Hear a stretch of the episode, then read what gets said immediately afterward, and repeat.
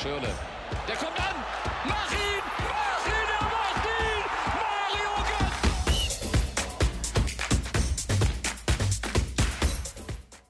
Hallo und herzlich willkommen zu einer neuen Ausgabe DFP, dem deutschen Fußball-Podcast. Mein Name ist Tim Detmar und heute gibt es die zweite Ausgabe DFP Flashback. Es geht um die Europameisterschaft 2008 in Österreich und der Schweiz.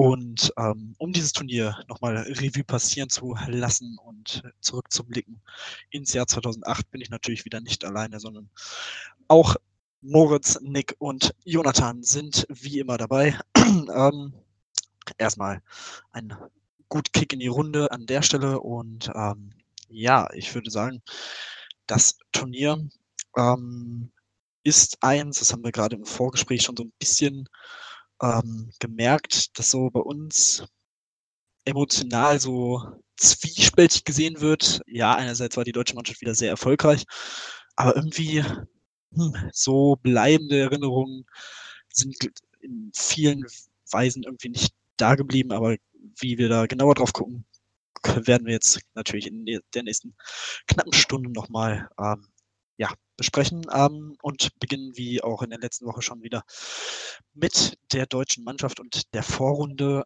Man spielte ähm, in einer Gruppe mit Kroatien, Österreich und Polen und das erste Spiel gegen die Polen gewann man 2 zu 0. Ähm, zwei Jahre vorher hatte man ja die Partie bei der Weltmeisterschaft äh, in Dortmund knapp gewinnen können mit 1 zu 0 ähnlich.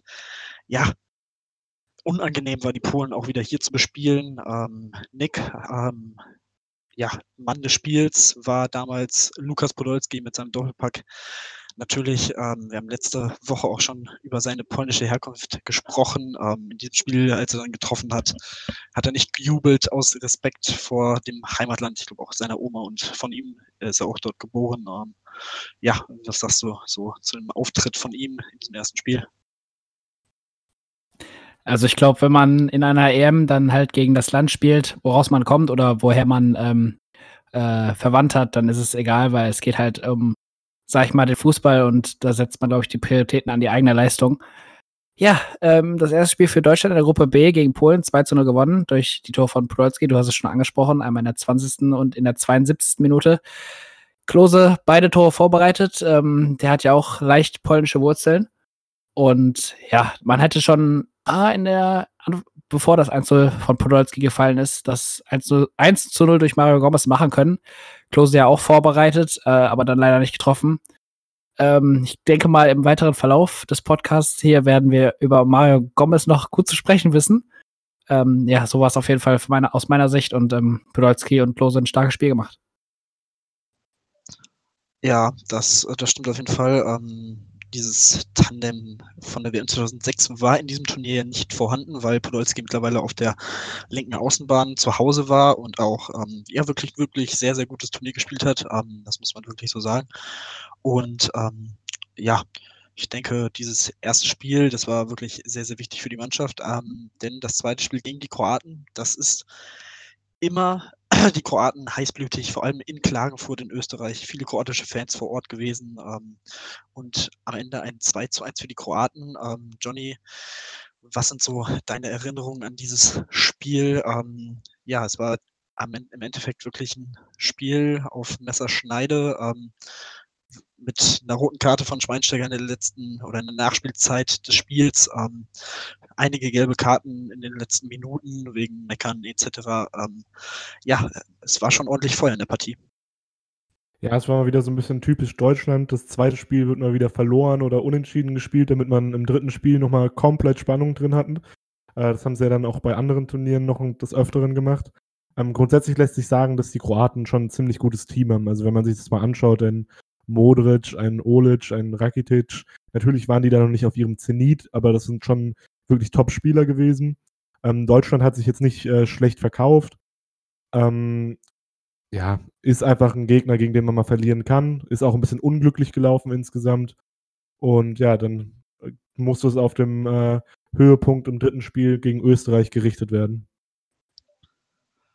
Ja, das musste es. Ähm, dieses Spiel gegen Österreich in Österreich, in Wien im Ernst-Happel-Stadion vor 51.428 Zuschauern ist natürlich auch hier ja unnötig spannend gemacht worden für, für von der deutschen Mannschaft. Also im Sinne von ähm, im Land des Gastgebers dieses entscheidende Spiel zu haben. Ähm, ja, hätte, hätte man sich durchaus sparen können. Ähm, man brauchte mindestens ein Unentschieden ähm, in diesem Spiel, um weiterzukommen. Ähm, ja, am Ende gewann man dieses Spiel 1 zu 0 durch den Freistoßtreffer von Michael Ballack in der 49. Minute, ähm, später auch zum Tor des Jahres gewählt worden, finde ich völlig verdient. Ähm, Moritz, hast du irgendwie ja, Erinnerungen an dieses Spiel oder ähm, generell auch an die beiden vorherigen Spiele, so an diese Gruppenphase und wie sich die Mannschaft da so ja, gesteigert hat, vielleicht in diesem Spiel wieder so ein bisschen aufgefangen hat vor der K.O.-Runde?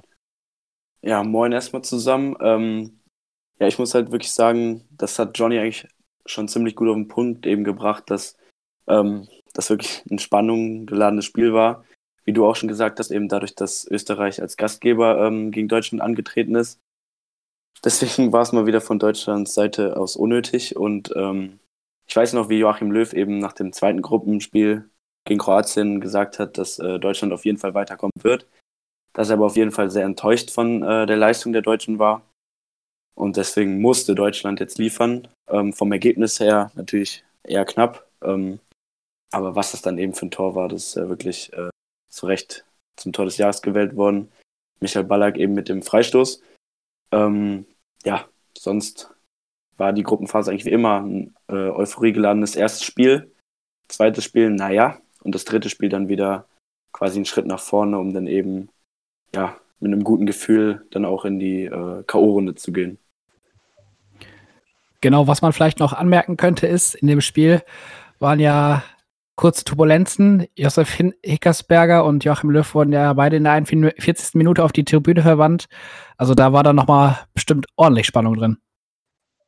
Ja, äh, das stimmt. Ähm, ja, die beiden hatten so ein kleines ja, Wortgefecht, glaube ich, irgendwie so. Was war das? Ähm, man hat sich, äh, vor allem Hickersberger hat sich im Nachgang des Spiels für Löw stark gemacht, dass da jetzt nicht viel passiert sei. Aber Löw hat nichts genutzt. Er hat ähm, das Spiel, das Spiel im Viertelfinale musste er von der Tribüne ähm, aufgrund der Einspielsperre dann verfolgen, ähm, was natürlich auch nicht optimal war. Ähm, wie das ausgegangen ist, dazu kommen wir natürlich noch gleich. Ähm, ja, aber ansonsten, ja, definitiv auch nochmal ein ein schönes Nebenschauplätzchen dieses Spiels. Genau, ähm, was ich noch kurz sagen wollte, äh, was wir gar nicht betont haben, ja, wir haben ja jetzt einen neuen Bundestrainer mittlerweile, also davor war es ja noch Jürgen Klinsmann und jetzt hat der Co-Trainer Joachim Löw übernommen. Und äh, das sieht man auch direkt am Kader, dort hat sich auch einiges getan, also äh, ist nochmal ein ähnlich großer Umbruch geschehen wie vor der WM 2006 selbst.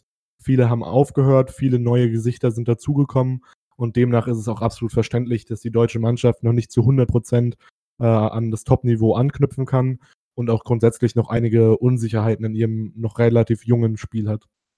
Genau, ja, das ist auf jeden Fall richtig. Das sollten wir auf jeden Fall noch anmerken, dass äh, Joachim Löw äh, mittlerweile natürlich auch von Klinsmann übernommen hatte in dem Zeitraum davor, in der Qualifikation schon.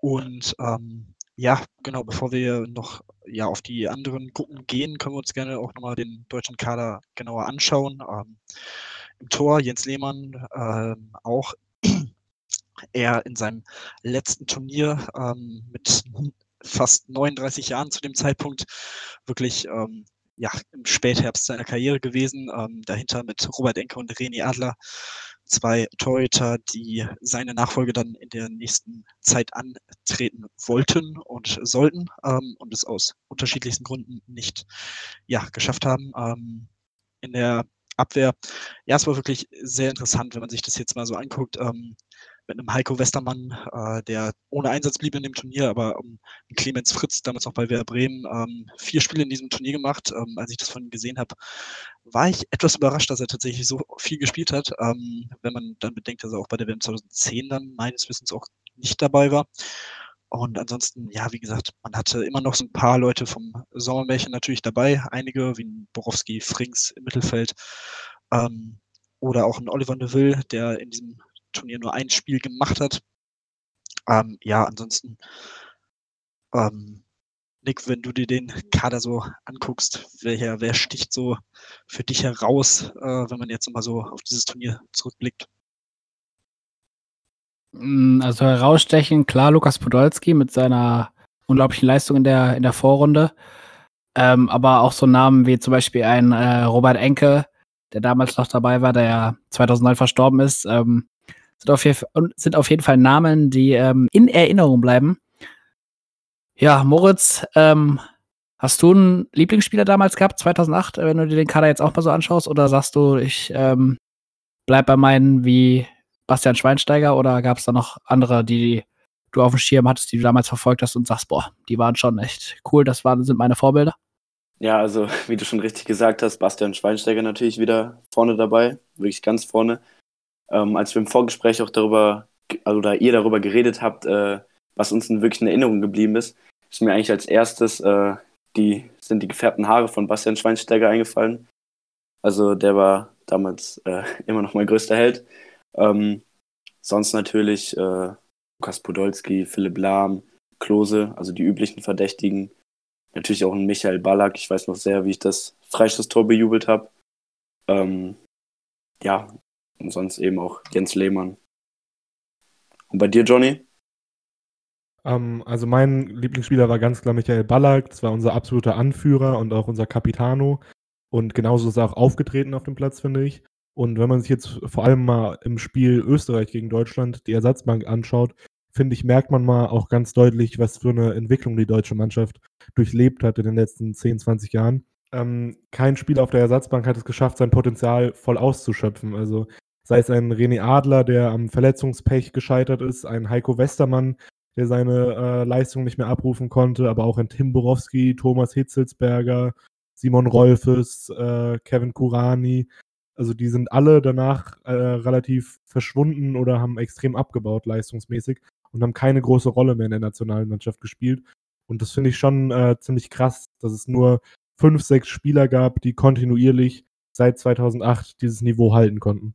Das ist äh, definitiv wirklich ein äh, sehr, sehr guter Punkt. Ähm, ich finde auch diese, die, man hat sich in den letzten Jahren wirklich eine Breite, eine, die Spitze in der deutschen Mannschaft ist breiter geworden und ähm, man konnte in den Turnieren danach auch wirklich deutlich mehr Qualität von der Bank bringen. Ähm, ähm, aber das ist auch ein wirklich sehr interessanter Punkt, den du ähm, mitbringst und anbringst, ähm, dass hier wirklich einige Spiele dabei waren, die viel Potenzial hatten. Auch ein Piotr Trochowski, damals 24 Jahre jung, beim HSV gespielt, dann war auch bei Bayern.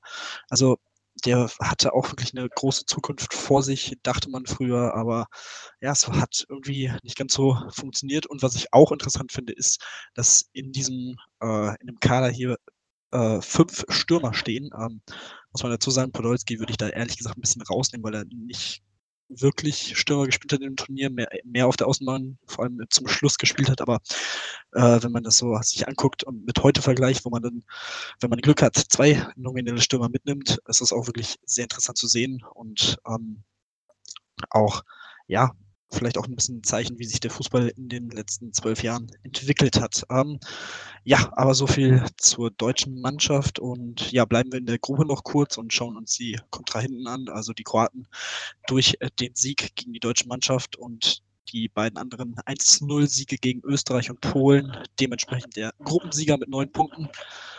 Ähm, Österreich und Polen jeweils nur einen Punkt geholt im direkten Duell beim 1 1 in Wien.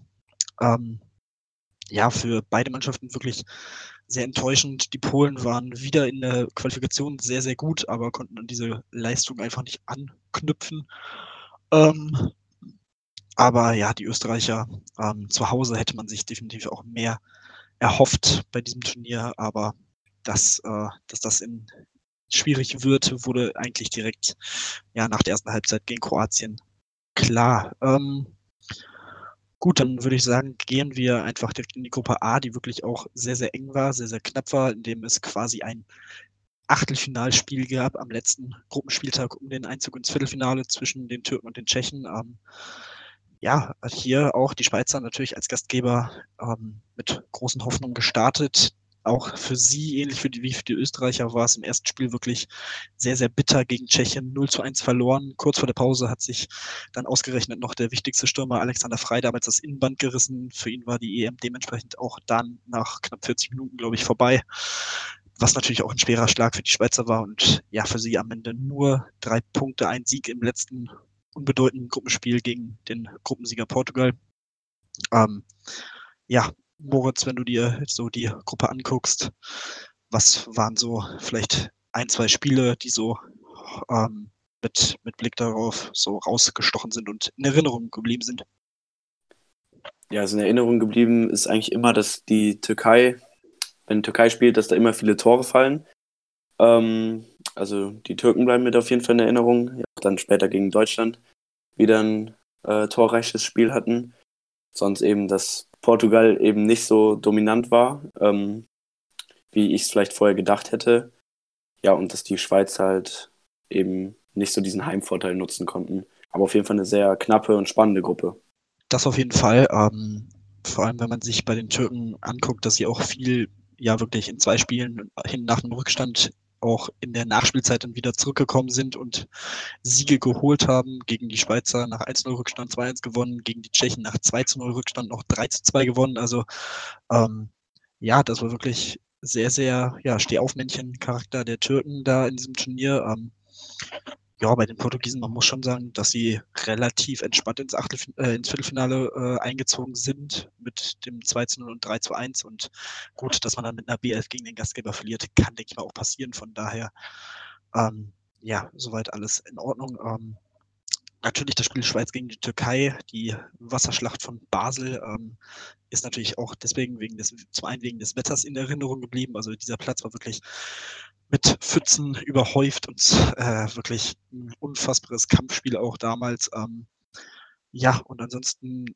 gab es natürlich auch eine Vorgeschichte bei der WM-Qualifikation zur WM 2006, ähm, wo man im Playoff-Rückspiel in der Türkei, ja, die Türken 4 zu 2 zwar gewannen, aber aufgrund der Auswärtstorregel ähm, damals nicht sich für die WM qualifizieren konnten ist man danach auf die Schweizer losgegangen, ähm, sowohl auf Spieler als auch auf Offizielle in den Katakomben des Stadions. Also das waren wirklich unschöne, unschöne Szenen, für ja, die man sich, für die sich die Schweizer aus der Sicht quasi nicht rächen konnten. Andererseits die Türken konnten sich für dieses knappe Ausscheiden äh, in den Playoffs rächen bei den Schweizern. Um, ja, wirklich. Auch deswegen ähm, bleibt dieses Spiel so ein bisschen im Hinterkopf und bleibt ja eins, an das man sich erinnern wird. Ähm, genau, in der Gruppe B, wie gesagt, die hatten wir gerade schon, das war die deutsche Gruppe. Ähm, und gehen wir in die Gruppe C, die vor dem Turnier als Todesgruppe bezeichnet wird. Mit diesem Begriff, ja, muss man natürlich immer aufpassen, wenn man sich die Gruppe anguckt. Ähm, Niederlande erster neun Punkte, Italien vier Punkte, Rumänien zwei Punkte, Frankreich ein Punkt. So knapp wirkt es jetzt nicht, Johnny. Ähm, ja, was äh, war es trotzdem diese Todesgruppe, die man sich vor dem Turnier versprochen hatte? Ja, also wenn, man's, äh, wenn man auf, aufs Papier schaut, ist es natürlich eine unglaublich starke Gruppe. Ähm, also man muss ja nochmal zurückgehen ins Jahr 2006. Da hieß die Finalpartie im WM-Finale Italien gegen Frankreich. Jetzt sind beide hier in einer Gruppe, plus die Niederlande, die ein äh, junges, extrem gutes Team haben. Wenn wir uns äh, nochmal nachher den Kader anschauen, werden wir auch sehen, dass das einige Weltstars sind, die aus diesem Team hervorgekommen sind und auch einige ehemalige Weltstars. Das heißt, es war eigentlich auch eine sehr gute Mischung damals. Ähm, Frankreich ist leider aber komplett auseinandergefallen. Also die haben irgendwie verlernt, Fußball zu spielen. Erst ein Unentschieden 0-0 gegen Rumänien, was komplett inakzeptabel ist für ein, ein Team mit dieser Klasse von Frankreich. Ähm, dann gegen die Niederlande wurden sie wirklich äh, abgeschlachtet mit einem 4-1 und dann äh, schlussendlich gegen Italien auch noch 2-0 verloren. Ähm, da ist es eigentlich absolut verwunderlich, dass äh, Frankreichs Trainer tatsächlich sogar noch bis zur WM 2010 auch noch Trainer war und dann dort ebenfalls komplett versagt hat. Und äh, ja, damit war in unserer Jugend Frankreich relativ irrelevant, obwohl sie eigentlich eine Top-Fußballnation sind und ja mittlerweile auch äh, zu Recht wieder ganz oben thronen.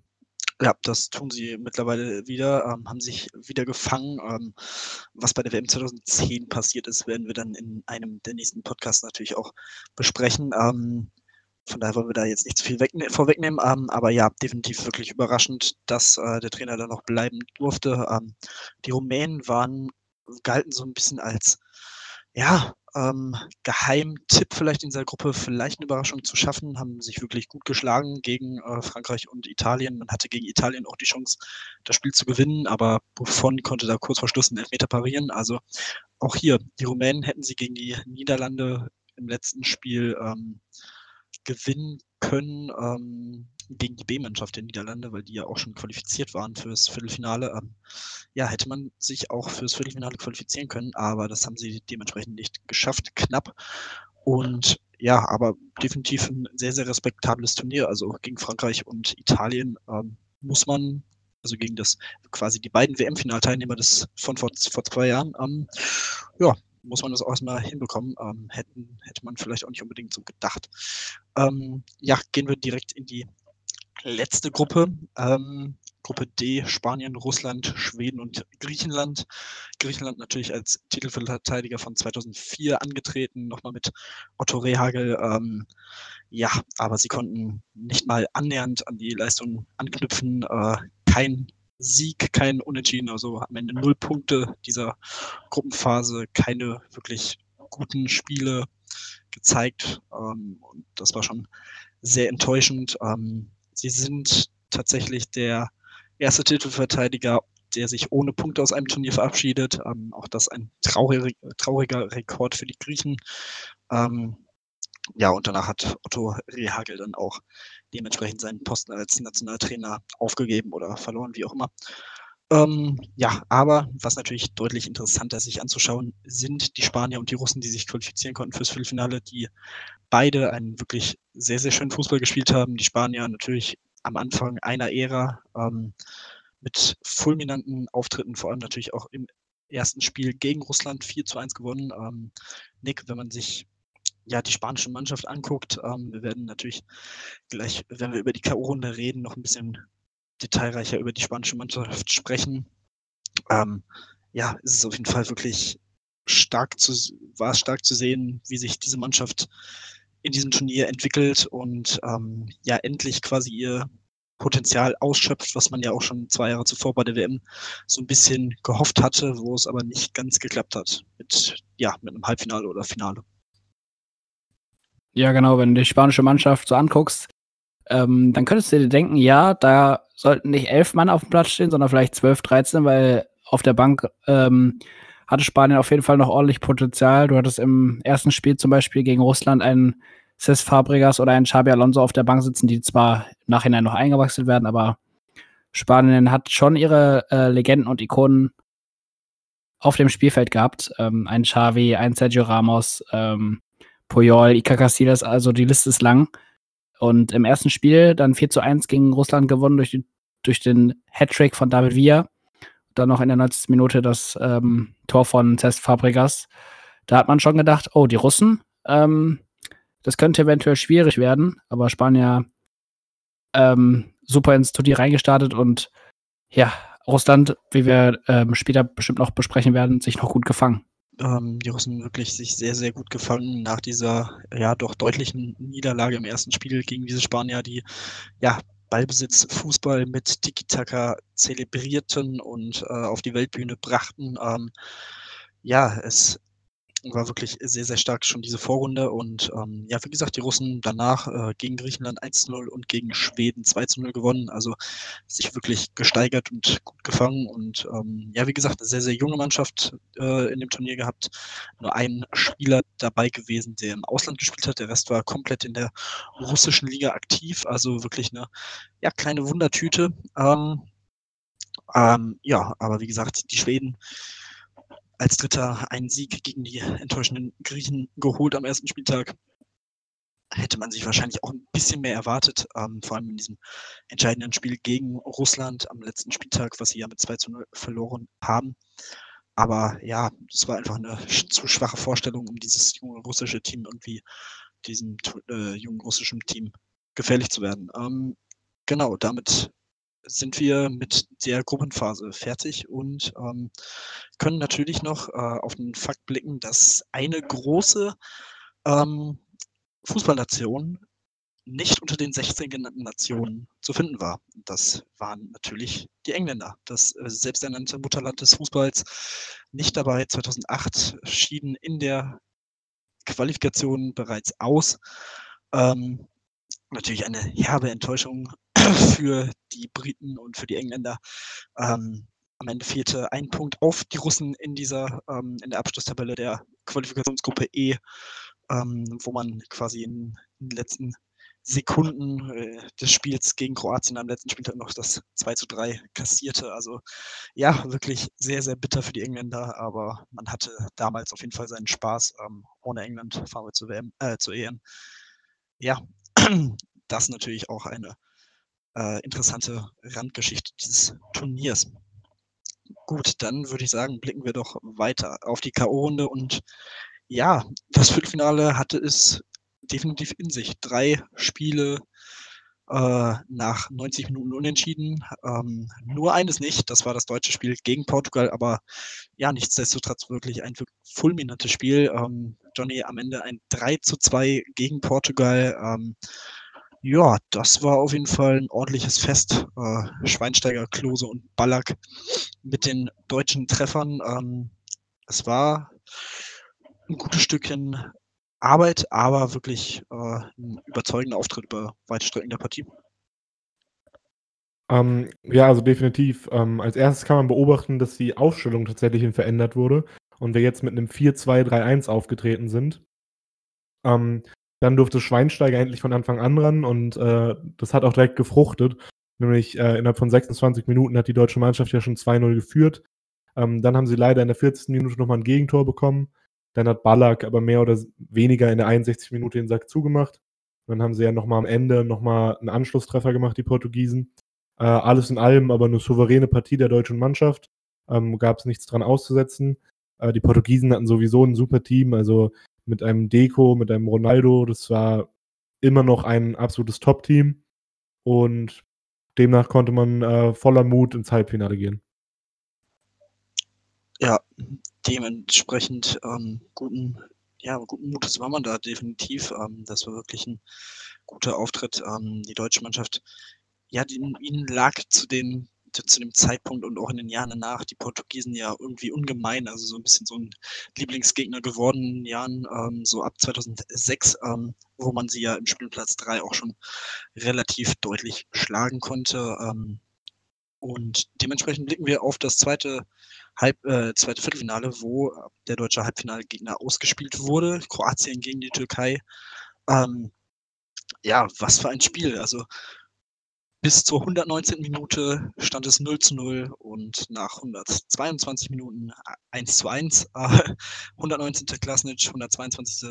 Semi Sentürk mit dem Ausgleich. Dementsprechend ging es ins Elfmeterschießen, das ähm, ja bei den Türken drei Treffer von Turan, Sentürk und Altintop bei den Kroaten konnte nur Darius Renner ähm, seinen Elfmeter verwerten. Ähm, Mudric, Rakitic und Redber, ähm, beziehungsweise Petric, äh, schossen die, den Ball nicht rein. Ähm, ja, bitter für die Kroaten, überragender Triumph für die Türken, die wieder mal kurz vor Schluss in der Nachspielzeit zurückkamen. Ähm, äh, hier sieht man wieder die türkischen Comeback-Qualitäten. Ähm, was für ein Spiel. Ähm, ja, Play of the Match am Ende Hamid Altintop, sehr interessant auch diese Wahl, äh, hat den entscheidenden Elber reingemacht.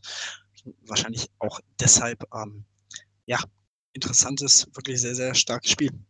Ja, genau, die Türken dann im Elfmeterschießen ähm, das Ticket ins Halbfinale gelöst. Ähm, ich hatte ja schon in der, ähm, in der Flashback-Folge 2006 ähm, erzählt, dass ich in einer Klasse war, wo halt nicht so viele Deutsche von den Jungs gesehen dabei waren. Und äh, die haben auf jeden Fall, äh, viele Türken, die in meiner Klasse waren, die haben auf jeden Fall, auf jeden Fall am nächsten Tag in der Schule ordentlich Radau gemacht. Also da war die Euphorie groß. Ähm, auch in der Umgebung, hier wo ich wohne. Die Türken hier bei mir in meiner Gegend haben auf jeden Fall nach diesem fulminanten Sieg im Elfmeterschießen ordentlich Radau gemacht und ähm, ja, waren auf jeden Fall sehr zufrieden, dass sie eine Runde, Runde weitergekommen sind. Ähm, war eine starke Leistung.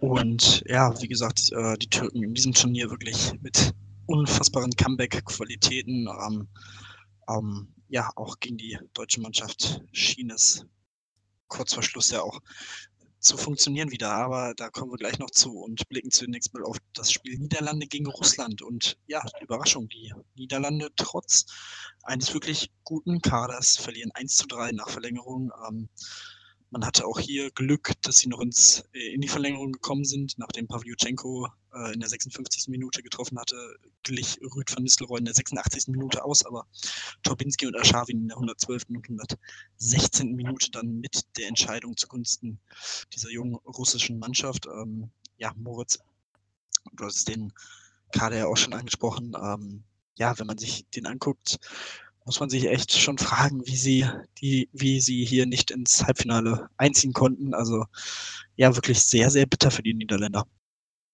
Ja, auf jeden Fall, du sagst es. Ähm, man kann auf jeden Fall sagen, dass Russland äh, dann eben auf der anderen Seite die absolute Überraschung dieser EM wirklich war. Ähm, ja, ein sehr junges Team, damit hatte wirklich keiner gerechnet gegen Niederlande, die ja die Gruppe ähm, wirklich ja, klar angeführt hatten. Ähm, man muss sich einfach wirklich dann auch teilweise nur die Bank angucken. Ein Robben, der ein Weltstar geworden ist. Hünteler, äh, die Bundesliga jahrelang zerschossen. Robin van Persie noch von der Bank gekommen. Generell der Kader mit Van der Vaart, Snyder, äh, Van Nistelrooy, Van der Sar. Das ist auf jeden Fall, damit hat keiner vor dieser Partie gerechnet. Und äh, ich glaube, daran erinnert man sich in den Niederlanden auch nicht gerne, weil das hätte man definitiv gewinnen müssen. Und die Russen, ja, die sind weiter fulminant durchs äh, Turnier gegangen. Ja, und auch hier wieder diese, die Steigerung, die kontinuierliche Steigerung der Russen ähm, nach der Auftaktniederlage gegen die Spanier. Ähm, 1-0, 2-0, jetzt 3-1. Also das war wirklich, ja, sehr, sehr stark, ähm, wie sie hier aufgetreten sind und wirklich, wie du gesagt hast, eine der großen Überraschungen dieses Turniers, ähm, natürlich neben den Türken. Und das letzte Viertelfinalspiel, Spanien gegen Italien, der ja, die, die Südländer gegeneinander 0 zu 0. Nach 120 Minuten musste das Elfmeterschießen her. Die Spanier treffsicherer am Ende ein 4 zu 2 ähm, nach Elfmeterschießen.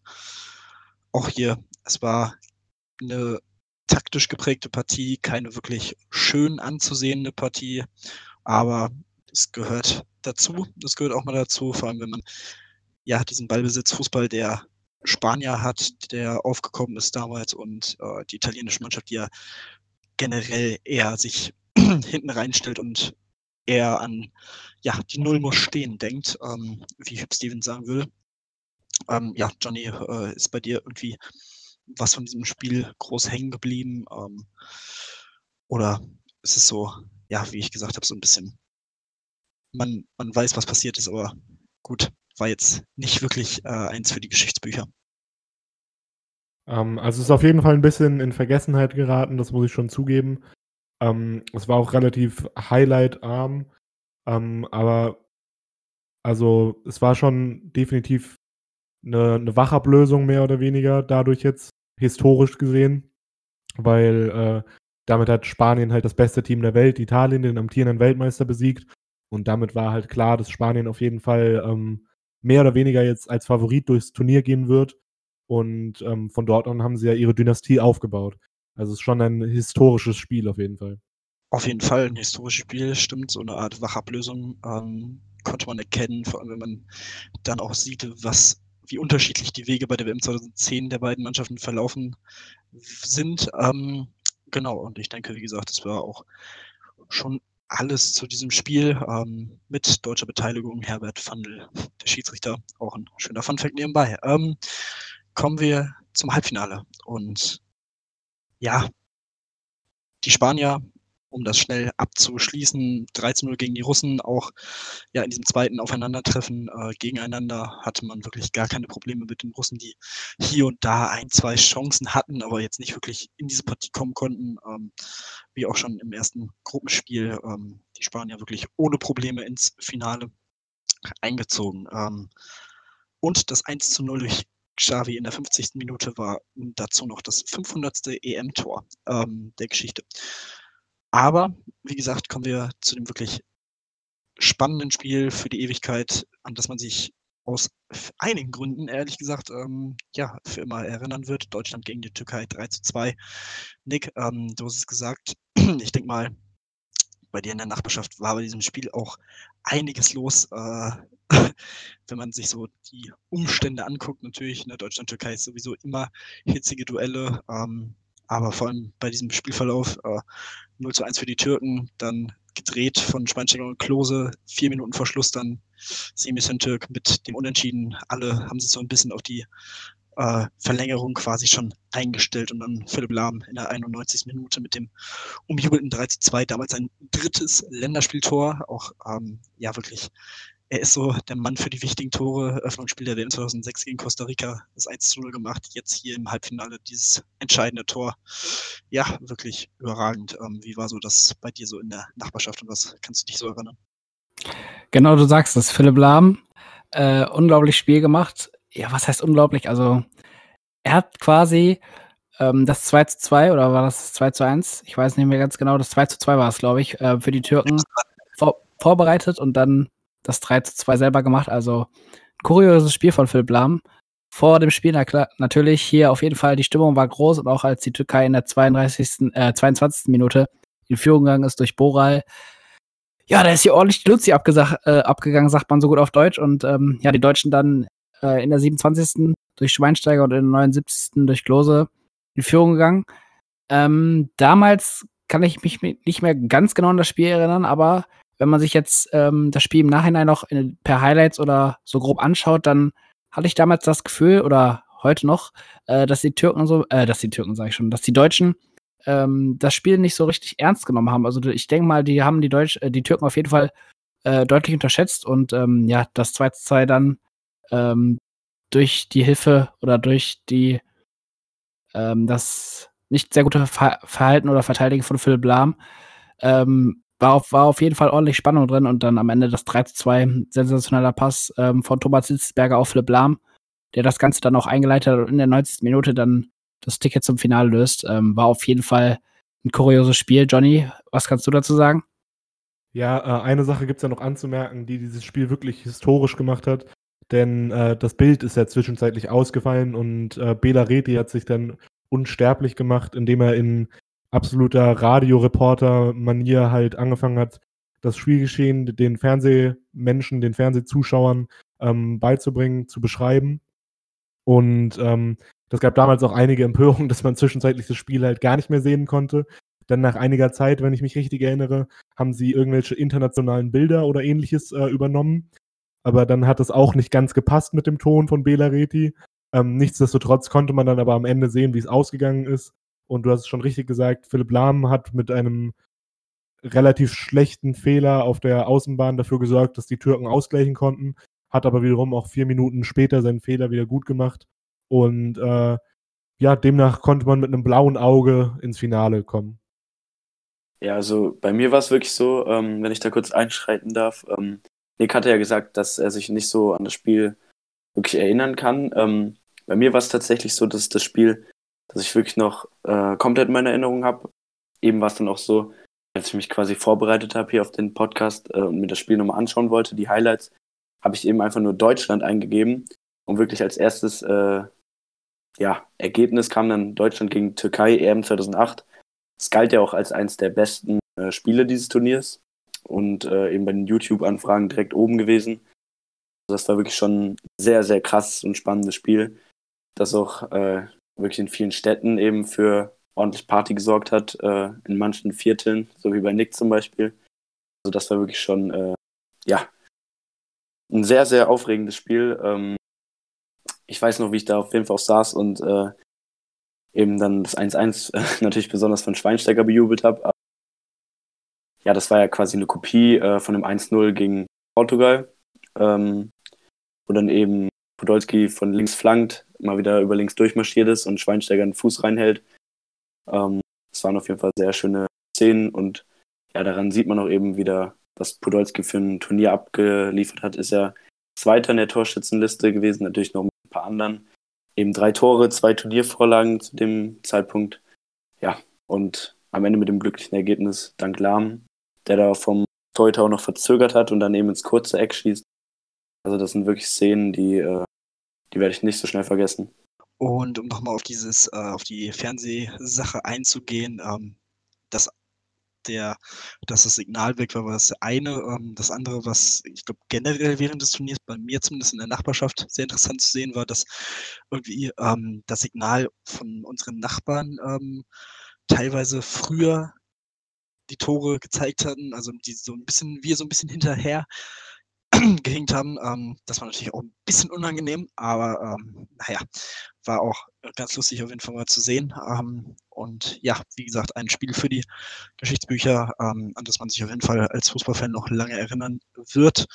Und dann traf die deutsche Mannschaft aus Spanien im Finale und ja, am Ende klingt dieses 0 zu 1 wirklich sehr, sehr eng, aber man muss schon sagen, die spanische Mannschaft war die deutlich bessere Mannschaft. Ähm, man hat wirklich eine wieder überragende Leistung gebracht und ähm, ja, dementsprechend hoch verdient gewonnen. Ähm, und ja, Torschütze Fernando Torres am Ende. Ähm, Philipp Lahm auch hier verliert das entscheidende Laufduell. Das, ob Lehmann so weit rauskommen muss, ist auch nochmal eine andere Frage. Ähm, sah meiner Meinung nach auch nicht wirklich überragend aus.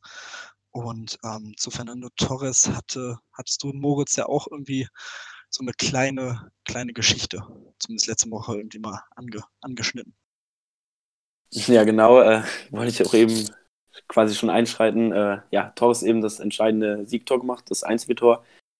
Und äh, wenn ihr die letzte Folge gehört habt, ähm, wisst ihr, dass meine Schwester eben, ja, Torres Fangirl war.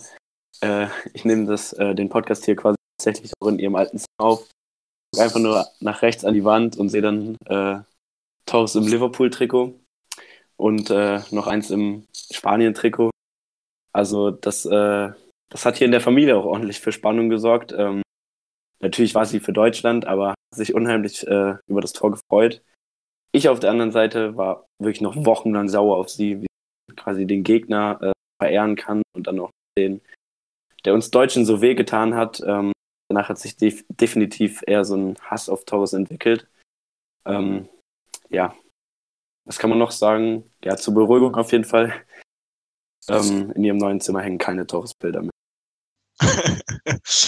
das ist auf jeden Fall schön zu hören. Ähm, auf jeden Fall ein Trauma für dich gewesen in den Wochen und Monaten danach. Ähm, ja, wirklich äh, sehr schöne Anekdote. Ähm, ja, ansonsten, wie gesagt, äh, die deutsche Mannschaft ja knapp gescheitert am Ende, ähm, aber auch hier ähm, gegen diese Spanier, die wirklich diese ähm, Ära ja, eingeleitet haben. Ähm, wirklich kann das mal passieren, alles so, alles soweit in Ordnung. Natürlich sehr, sehr bitter, aber wenn man sich natürlich auch anguckt, wie die Spanier dann in den Jahren darauf und in beiden Turnieren darauf wirklich auch abgeliefert haben, ähm, ja, ist das auf jeden Fall verschmerzbar, ähm, gegen sie so verloren zu haben. Ähm, ja, ansonsten sind wir mit diesem Turnier jetzt soweit durch. Ähm, ich weiß nicht, habt ihr noch irgendwelche Anekdoten, an die ihr euch erinnern könnt, die ihr irgendwie noch loswerden wollt oder sonstiges? Was man halt noch dazu sagen kann, ist, dass äh, Johnny hat es ja schon angesprochen, ähm, die Karrieren, äh, Karrieren einiger Spieler danach den Bach runtergegangen sind, sei es von einem Kevin Korani, der sich ja damals dann auch selber aus der Nationalmannschaft rausgekickt hat, ähm, für einen Robert Enke, den, für den es das letzte große Turnier war, was man halt vorher nicht wusste, aber der hat sich ja 2009 leider das Leben genommen. Ähm, was haben wir noch? Einen Heiko Westermann, einen Piotr Torowski, den man ja eigentlich äh, so gar nicht auf dem Schirm hatte, der dann irgendwie mit dabei war, aber ja, dann auch wieder nicht. Also ähm, ja, kuriose Story auch auf jeden Fall auch zu ihm. Und du hattest schon gesagt, die Helden aus oder Paar aus 2006 waren auch noch dabei. Ein Oliver Neville, ein David Odonkor ein Tim Borowski, aber die sind dann halt ähm, ersetzt worden durch Stammspieler wie zum Beispiel ein Thomas Hitzberger, der auch für mich eine durchwachsene oder auch, äh, aber ins Positive gesehen, eine durchwachsene ähm, Europameisterschaft 2008 gespielt hat. Ja, da kann man ja auch noch dazu sagen, äh, unser Capitano hat ja zwar nicht gewollt, aber muss ja danach auch seine Nationalmannschaftskarriere mehr oder weniger räumen. Er hat zwar noch die Qualifikationsspiele für die M, äh, WM 2010 mitgemacht, wurde ja dann aber im Vorhinein leider durch äh, den netten Kevin Prince Boateng gefoult und demnach auch äh, und halt auch verletzt. Und ähm, seitdem, also dadurch hat er sozusagen kein großes Turnier mehr miterlebt und das war sozusagen sein letztes großes offizielles Spiel für Deutschland. Und ähm, da habe ich natürlich auch noch eine Anekdote zu, weil zufälligerweise habe ich tatsächlich das letzte Nationalmannschaftsspiel von Michael Ballack live gesehen. Das war nämlich in München 2010 dann gegen Argentinien als Vorbereitungsspiel. Und äh, ja, danach war es dann aus mit seiner großen Nationalmannschaftskarriere und er konnte sich leider nicht mehr den großen Traum vom WM- oder EM-Titel erfüllen. Das ist auch äh, eine eher traurige Anekdote. Ja, definitiv wirklich sehr traurig, ähm, wie so die Nationalmannschaftskarriere von Ballack dann geendet ist äh, im Vorfeld der WM 2010, wo ja auch durchaus ein ja, kleiner Zwist dann zwischen ihm, auch Philipp Lahm und Jogi Löw so ein bisschen entstanden ist. Ähm, das war auf jeden Fall ja wirklich unwürdig ihm gegenüber nach den Jahren. Ähm, stand ja schon 2002 im WM-Finale mit dabei und beziehungsweise war beim Turnier dabei, im WM-Finale ja leider gesperrt. Ähm, ja, er bleibt dementsprechend auch unvollendet im Nationalteam. so ein ja, kleiner Makel äh, in seiner wirklich sehr, sehr guten und erfolgreichen Karriere. Das muss man leider so sagen. Ähm, ja, und ich denke, das wäre es, denn ich habe auch irgendwie keine große, wirklich interessante Anekdote zu diesem Turnier im Kopf im Moment. Ähm, von daher würde ich mich bei den Hörern bedanken, dass sie zugehört haben. Und ähm, ja, wie gesagt, äh, wir werden uns die nächsten, durch die nächsten Turniere weiter arbeiten. Ähm, und hören uns dann sehr wahrscheinlich nächste Woche wieder. Und von daher, das war's von mir. Tschüss und bis bald.